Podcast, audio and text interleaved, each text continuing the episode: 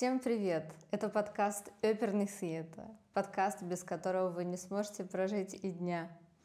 Сегодня я предложила нашему оперному невежде поговорить об опере Моцарта «Свадьба Фигара». Мой выбор пал на нее, так как э, мы начали с невеждой сразу разговаривать с каких-то таких больших глобальных опер, вот, а еще же есть классический период оперы.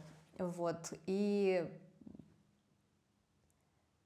говорить о нем мы начнем как раз со свадьбы Фигара. Звучат аплодисменты. Так, ну что тебе рассказать про оперу? Что ты хочешь услышать? Так, про Моцарта мы уже говорили, да? Нет, еще мы не разговаривали о нем. Ну, и это намек. И мы переходим к рубрике «Композитор». Композитор у нас просто... Знаешь, есть, эм, скажем так, классификация композиторов. Есть там композиторы первого эшелона, второго, третьего, четвертого. Вот Моцарт, он как раз в каком эшелоне находится? Маста. Лучший из лучших. Да, это он. У него за его непродолжительную жизнь очень много сочинений, много опер, много симфоний, много камерной музыки. И, кстати, одну из его опер, Дон Жуан, называют оперой опер. Это вот просто венец всего. Я только знаю, что видел какую-то современную обработку, где там какой-то полуголый мужик клеится какой-то девушке. Да, да, да, была такая. Душ какой-то.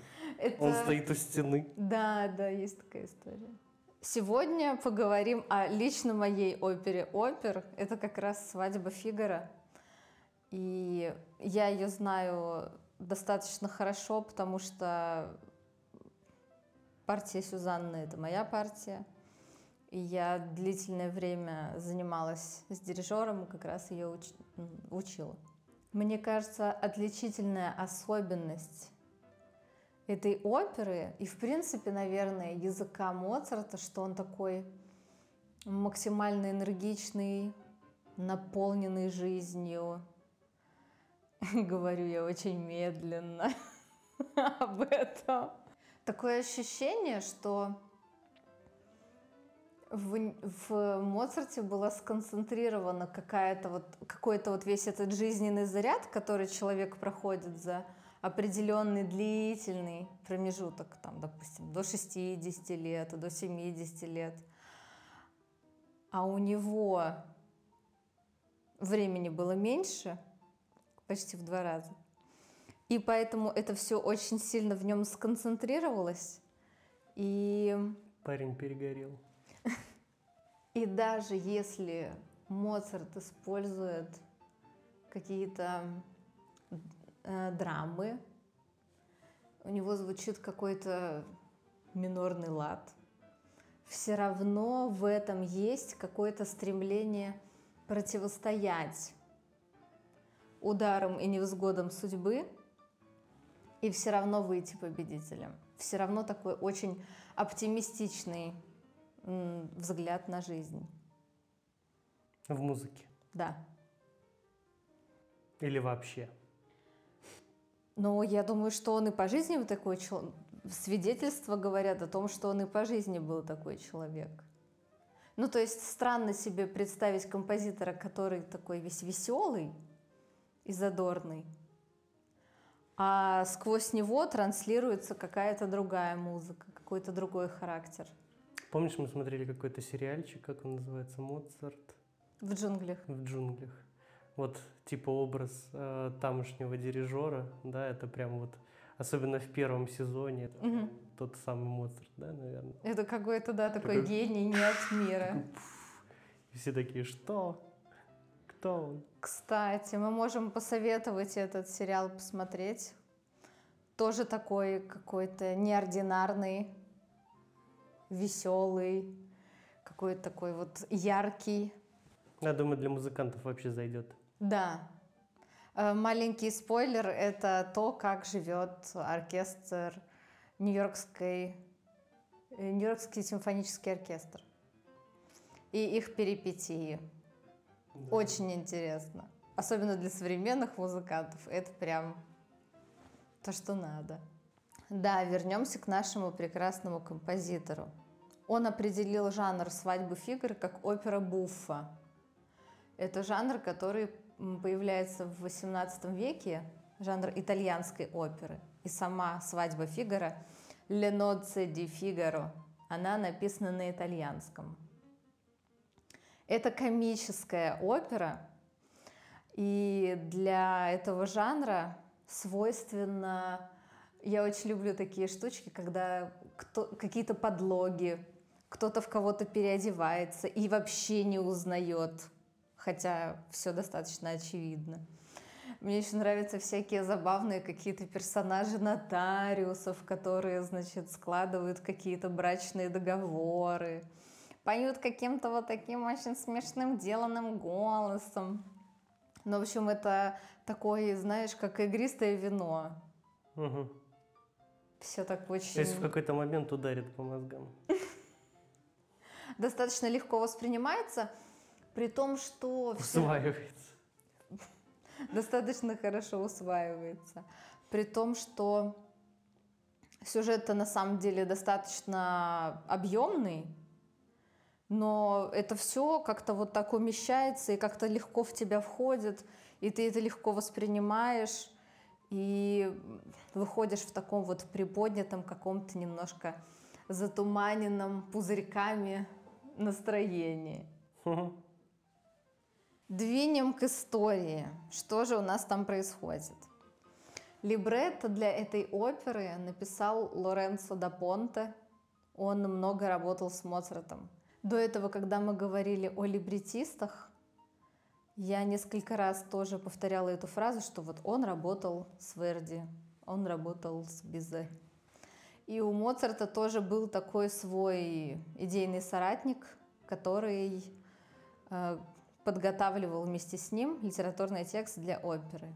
И в данном случае это был Лоренцо да Понте. Это его Доби. которого он запирал в чулан. Иногда кормил. И когда нужно было ему новый либрет, он просто такой, типа, давай. Я принес гениальное сочинение.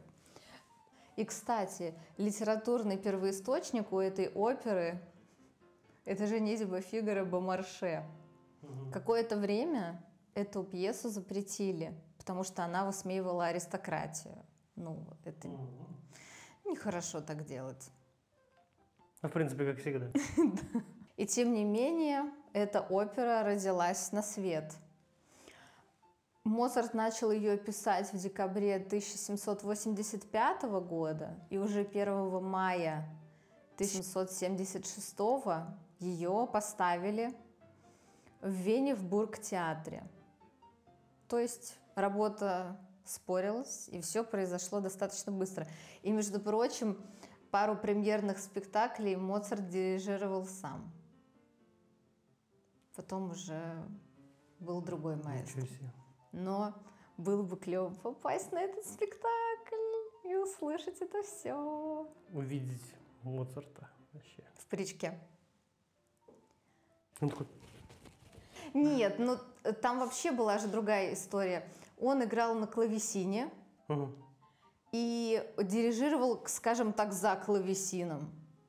То есть, ну да, какие-то там ауфтакты, еще что-то вот э, управлял, я не знаю, наверное, постольку, поскольку это не такая свобода у дирижеров, которая есть сейчас. У тебя там сидит человек на клавесине, тут у тебя играет оркестр, и ты, в общем, там всем раздаешь ауфтакты. Наверное, и работа шла, знаешь, такая более какая-то скомпонованная, что ли. И певцы тут же при тебе, и ты им тут же говоришь, что ты хочешь, и тут же можешь это контролировать, все свои какие-то идеи и задумки. Должен получиться прям такой целостная, целостная работа. Наверное, я не знаю. Все зависело от того, кем он был в реале, как к нему относились. Знаешь, сейчас эти к дирижерам так относятся к некоторым. Зачем он нужен? Что Типа- он там делает? Что ты так машешь? Третья скрипка там в, в пятом ряду. Что ты так машешь? Мне не нравится, как ты машешь.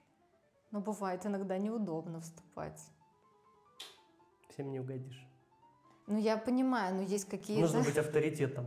Сейчас мы уйдем в эту сторону. Но это же важно, чтобы твой жест понимали. Между прочим, буквально на следующей неделе у нас будет премьера, у нас будет новый, новый выпуск нового, нового формата. Самого нового. Давайте передвинем к сюжету. У нас есть три пары. Это главные герои Фигара и Сюзанна. Еще одна главная пара – это граф и графиня. И третья пара, она второстепенная, но имеет важную роль в хитросплетениях, в интриге. Это доктор Бартола и Марцелина. Значит, э, граф Альмавива и графиня Розина. У них камердинером и служанкой как раз является э, Фигара и Сюзанна. М. Все начинается с того, что перед нами проносится день свадьбы Сюзанны и Фигара. Как это проносится? Ну вот безумный день или женитьба. И вот здесь безумный день и, и свадьба. Ну как проносится? Нам как бы э, ретроспектива с утра до вечера. По законам жанра комедии все происходит в один день, в одни сутки. В опере тоже все происходит как раз-таки в один этот день, когда должны сочетаться браком Сюзанна и Фигара. И вначале Сюзанна с Фигаро мило беседуют, и вдруг оказывается, что граф выделяет комнату для Фигара и Сюзанны в своем доме. Теперь же они семья, они будут жить вместе. Но к этому помещению имеет доступ и граф, и графиня. И Фигаро радуется, что вот, мол, как здорово, если там тебя позовут, то ты быстро-быстро-быстро и попадешь в спальню графини.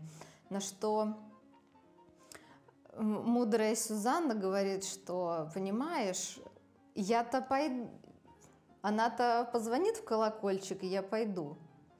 А если тебя куда-нибудь отправят и припрется граф, что делать мне? Ну и Фигаро понимает, что да, граф не дурак. Он решил сделать вот таким образом. С другой стороны, удобно. Не нужно на метро ехать. Близко с работы. Прям как в сериале «Няня Вика». Спустился со второго этажа. А тут просто буквально открыл дверь. О, уже другая спальня. Вот, они выясняют отношения. Там какие-то недовольства высказывает Сюзанна. Но, в принципе, все заканчивается хорошо. Потом появляется у нас Марцелина и Бартоло. Марцелина выясняет отношения с Сюзанной, потому что и Марцелине нравится Фигаро, Мгм. а Сюзанна еще и выходит за него замуж. И это уже не молодая женщина, очень этим фактом недовольна.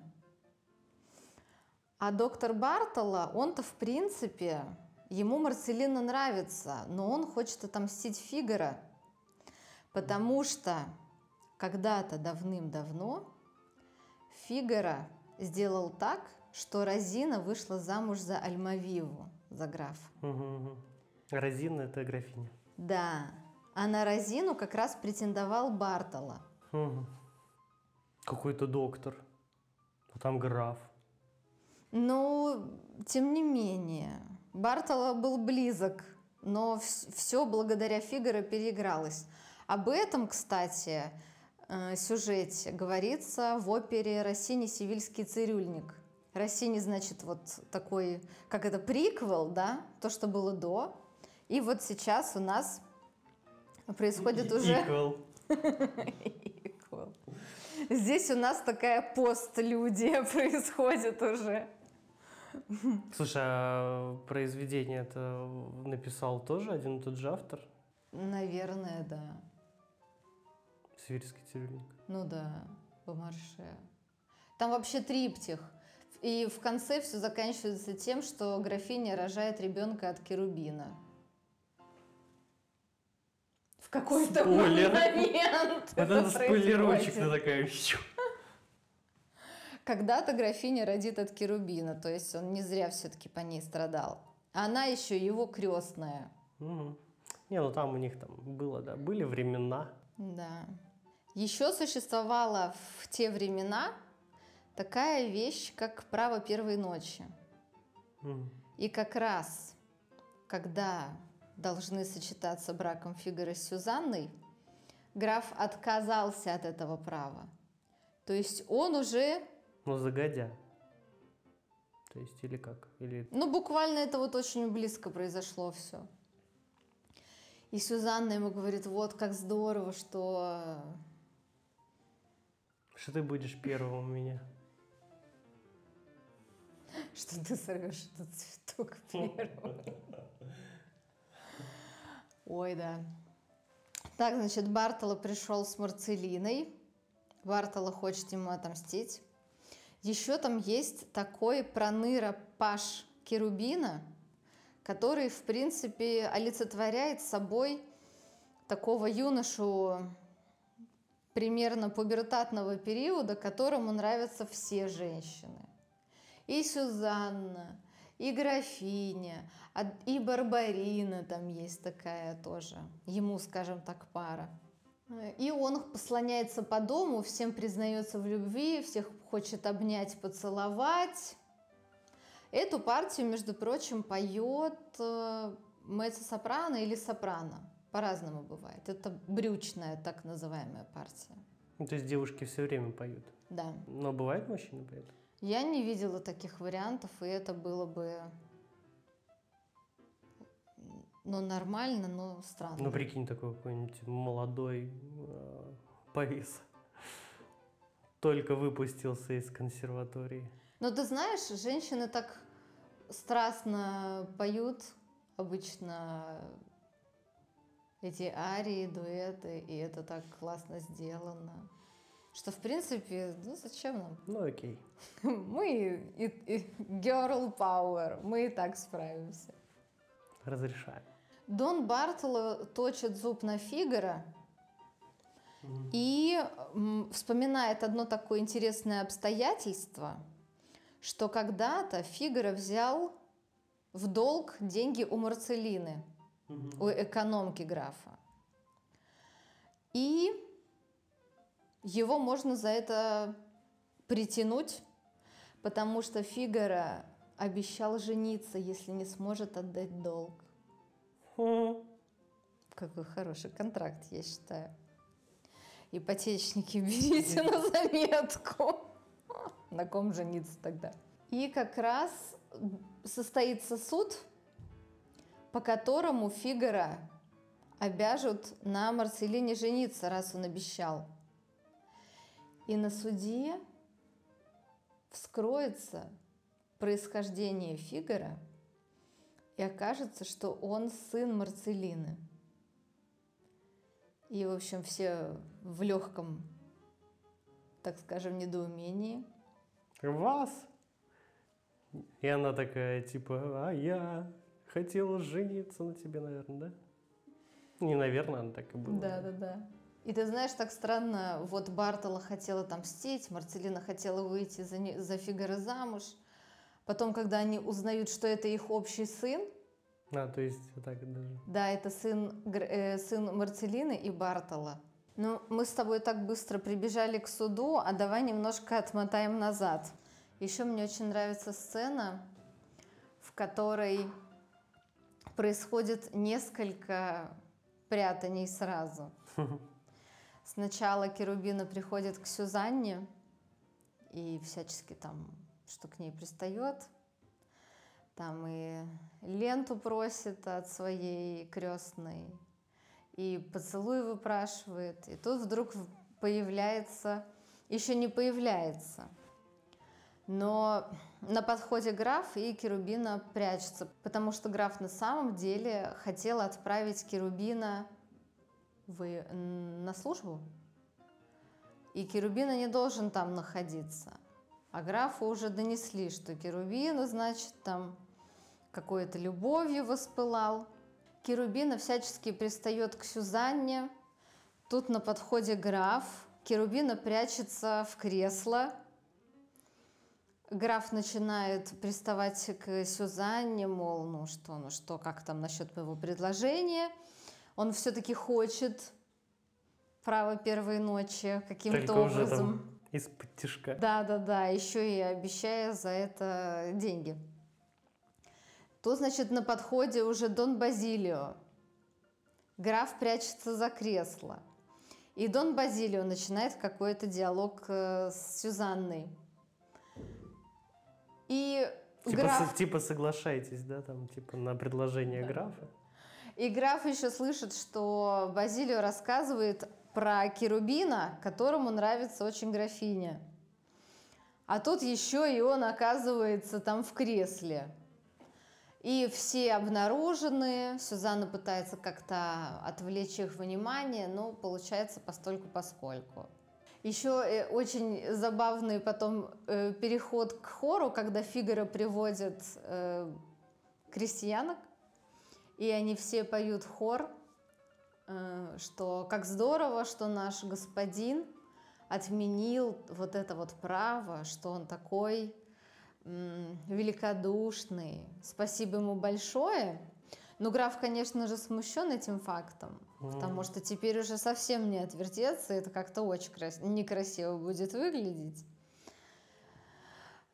Ну вот так вот выходит. Пристыдили его.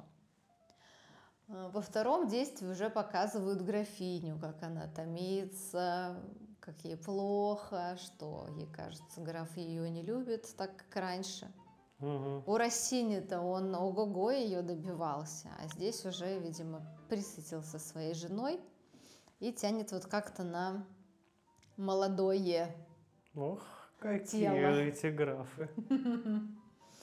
Да, они такие. У графини с Сюзанной и с Фигаро происходит некоторый диалог. Фигаро предлагает разыграть сцену с переодеванием. Должны переодевать Керубина, чтобы его не отправили на службу. И происходит как, э, каким-то образом это переодевание. Потом дальше появляется граф.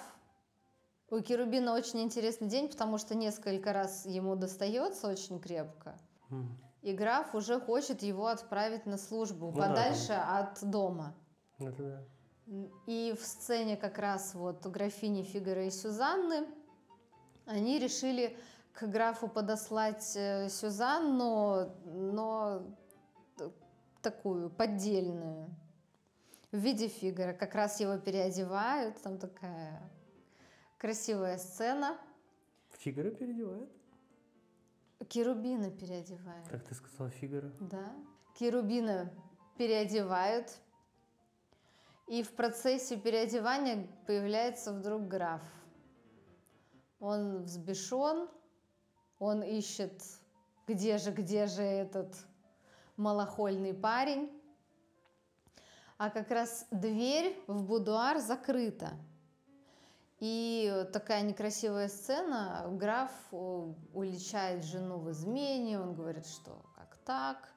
Кто, кто там скрывается, кто за этой дверью, я а видел нет ключа. Я видел письмо, да. Да. И они уходят за, не знаю, зачем там, за ломом, топором, все что угодно. Тем временем Сюзанна быстро сбыла Керубина. Керубин там что-то откуда-то прыгает из окна.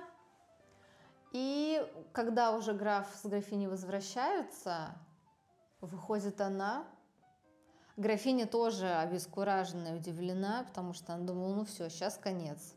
Она даже сказала, там какой-то мальчик. Такой, какой мальчик? Эун фанчулло. Тем не менее, Сюзанна всех спасает. Но там еще приходит э, второстепенный персонаж, говорит, кто, кто разбил мои горшки с цветами, кто там прыгал с балкона. Тут является фигура, говорит, это был я. М. Вот. э, Там опять какая-то словесная перепалка, опять какие-то выяснения, но все вроде нормально, разрешается. Дальше происходит суд, на котором все узнают истинное происхождение Фигара, и что ему не надо жениться на старой женщине. И графу нечем крыть Ну да, становится. теперь уже его это ну, приданное получается как бы никому и не нужно. Если до этого он мог этим как-то манипулировать, потому что Фигаро надо было откупиться от Марцелины. Но там же, но там же графиня вроде помогла, да? Насколько я помню, графиня помогла как раз Да, на она этот суд дала прибежала, типа, Сюзанна, да? Да, И она что дала вот Сюзанне де- деньги. деньги. А тут получилось, и деньги получила от графини, и И еще и сохранила те, которые как бы надо отдать. Сохранила Фигаро честь.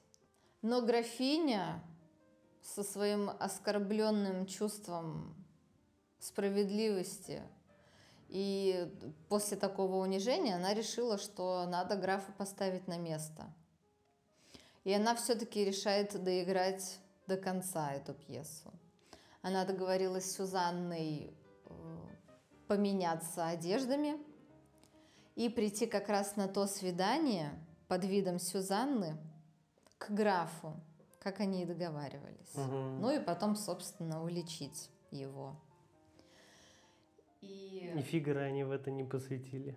И да, Фигаро об этом не знает, он об этом узнает уже в процессе вот этой вот сцены, которая будет ночью в саду.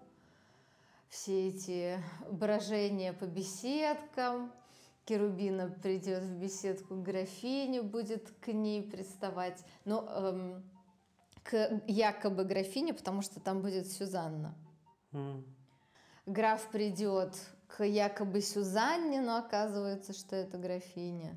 Фигаро будет это все подсматривать, Марцелина тоже будет где-то там в кустах подслушивать это все. И, конечно, такая красивая сцена. Сюзанна еще в ожидании графа будет петь прекрасную арию «Divieni non tardar». Что там как поется? Divieni non tardar, o gioia bella. Сначала она скажет- А, ну да, я, кстати, ее знаю. Сначала она скажет «Giunse al fine il momento che godrò senza affanno in braccio all'idol mio».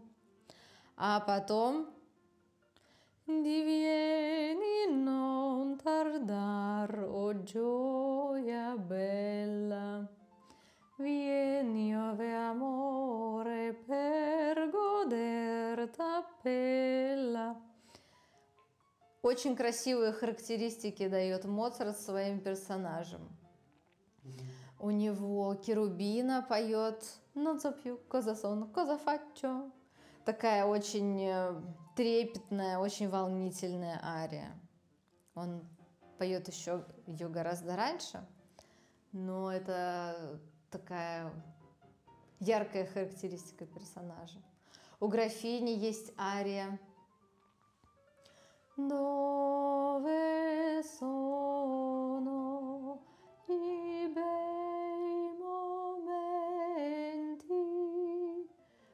Что прошло то время, когда граф меня любил. Потрясающие дуэты, терцеты, актеты, когда все уже главные персонажи сливаются вместе в ансамбле. И в конце просто какая-то невероятная сцена, очень искренняя и очень настоящая. А tutti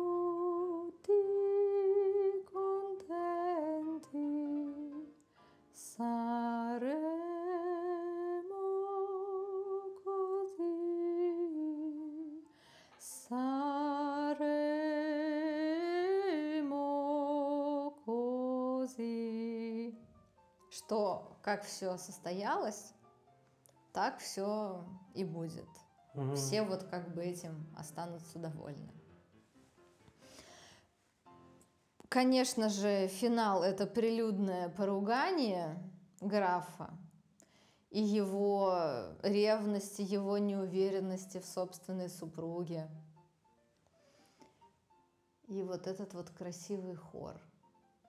Сначала вот медленная часть, и потом все заканчивается очень быстрой и фееричным таким аллегро. Хлопушка взорвалась. Да. Короче, у меня есть такой к тебе вопрос. На твой взгляд, вообще, а, о чем эта опера в общем? Это вот такое некое реально комическое приключение, в котором, а, ну, любовь, страсти, вот эти вот всякие э, приколы, шуточки, или что это вообще? Мне кажется, что это опера про любовь, как бы это банально не звучало. У каждого оказалась своя пара, и оказалось, что любовь на самом деле на уровне вытянутой руки. Ее не надо было куда-то бежать искать и вот наворачивать все эти проблемы, препоны. И мне кажется еще, что это опера о торжестве справедливости, что ли. М, Есть люди, которые, скажем, нечестно как-то поступают, да, не по чести. И наказание их догоняет, их находит. И человек, у которого было неизвестно происхождение, да, с ним так произошло. Фи- Я о Фигаро говорю. Он все равно узнал, кто его родители. Это классно. Опять же, вот она справедливость, гармония. Ну, вот в произведении я вычитал, конечно, немножко другое. Не знаю, есть ли вот этот смысл в каком-то... Ну, я не знаю, во многом... Во многих произведениях вообще, сколько мы уже даже в этих говорили, да, которые уже записали, есть все время какая-то борьба, противоборствование одной стороне к другой. И здесь как бы, а, возможно, в опере видно, как борются некие половинки, некоторые люди да, между собой. А в самом произведении я все-таки вычитал именно борьбу э, между классами. Когда графиня и Сюзанна задумав- замышляют как бы разыграть вот эту без участия Фигара, э, Фигаро начинает замечать какие-то вещи, и его, он начинает настороженно к этому всему относиться.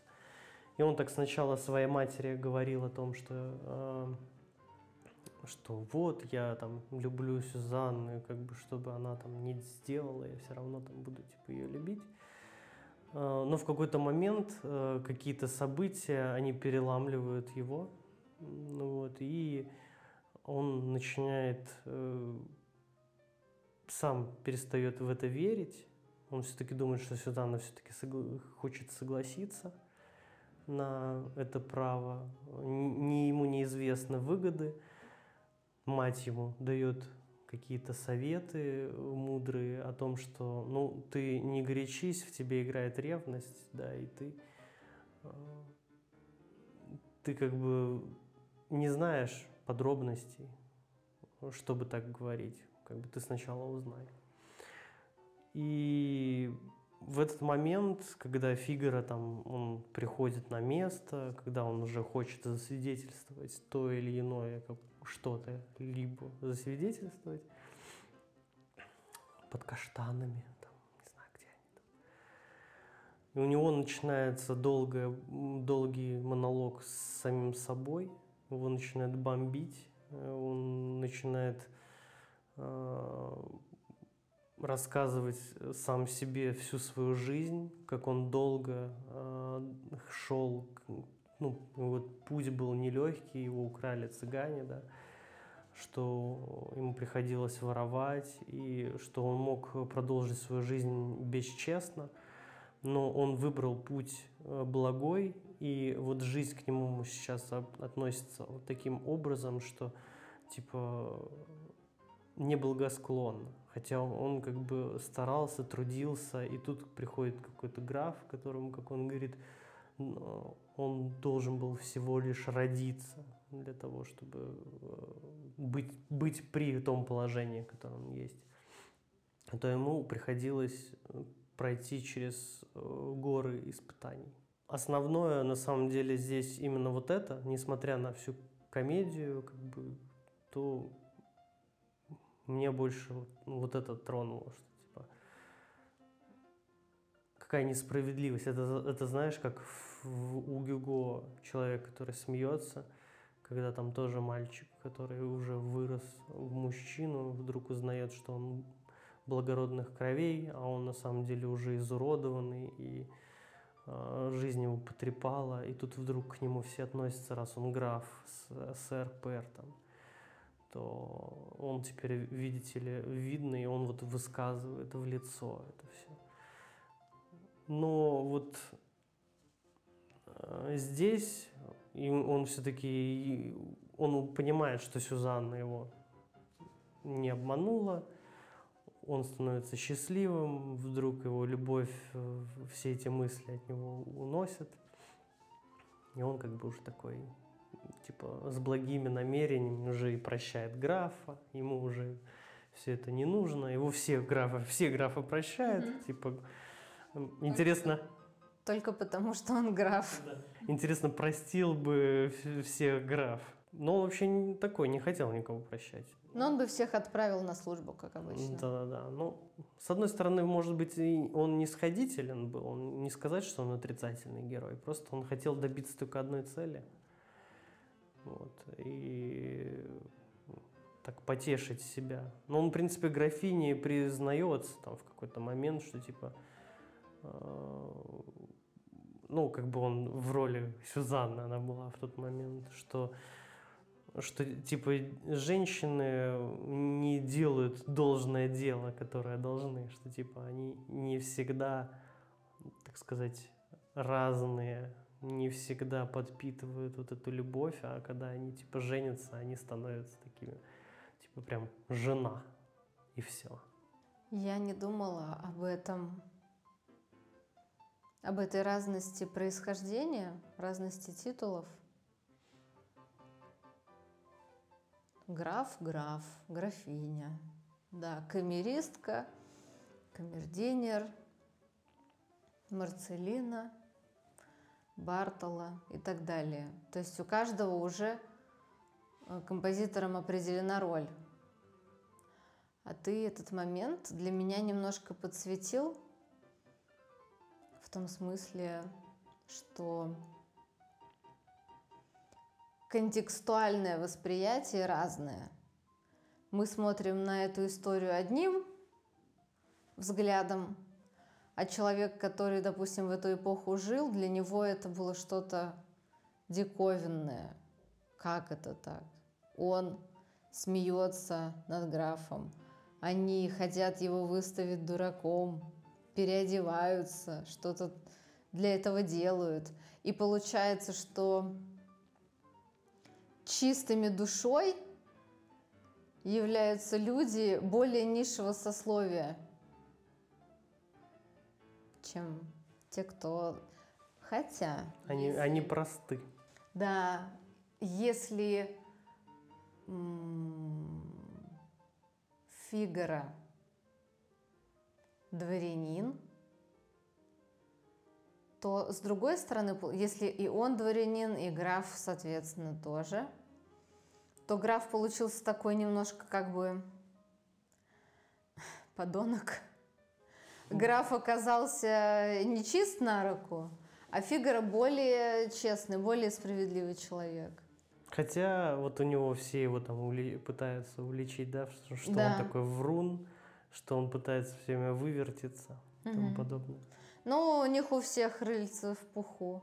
Как да, но видишь, э, я все-таки считаю, что вот монолог сам с собой показывает его все-таки с того, что он, ну, типа трудяга, он ну, он так делает, потому что есть свои... Ну, то есть не, вс, не у всех должно идти все гладко, потому что он уверен, что, блин, ну, если ты такой человек, козел, то я и как бы и сделаю тебе так, чего ты заслуживаешь. Угу.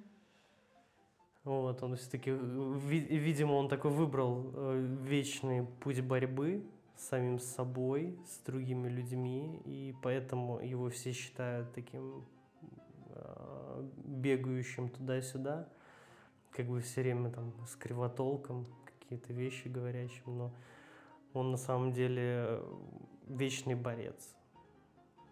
Вот он борется, борется, борется, всю свою жизнь борется, он привык, он уже с самого детства к этому привык. И вот поэтому его такая жизнь, он, он такой. Угу. Еще хочу напоследок заметить, что те самые Марцелина и Бартола, которые оказались родителями Фигара, и вдруг так приняли это для себя – они тоже в этот вечер поженились. Так что было две свадьбы. Все обрели любовь. Да. И граф, получается... Освежил свои чувства. Чувства. Такое вот у них было небольшое развлечение, увлечение. И Фигаро с Сюзанной, и Марцелина с Бартола. В нашем телеграм-канале по традиции я выложу три постановки оперы «Свадьба Фигара», которые вы можете посмотреть. Возможно, с какой-то из них вы не знакомы. Еще хочу добавить, что «Свадьба Фигара», как мне кажется, может подойти для входа в оперный жанр для слушателя. Спасибо, что этот выпуск вы были с нами. И до встречи в новом эфире. Thank you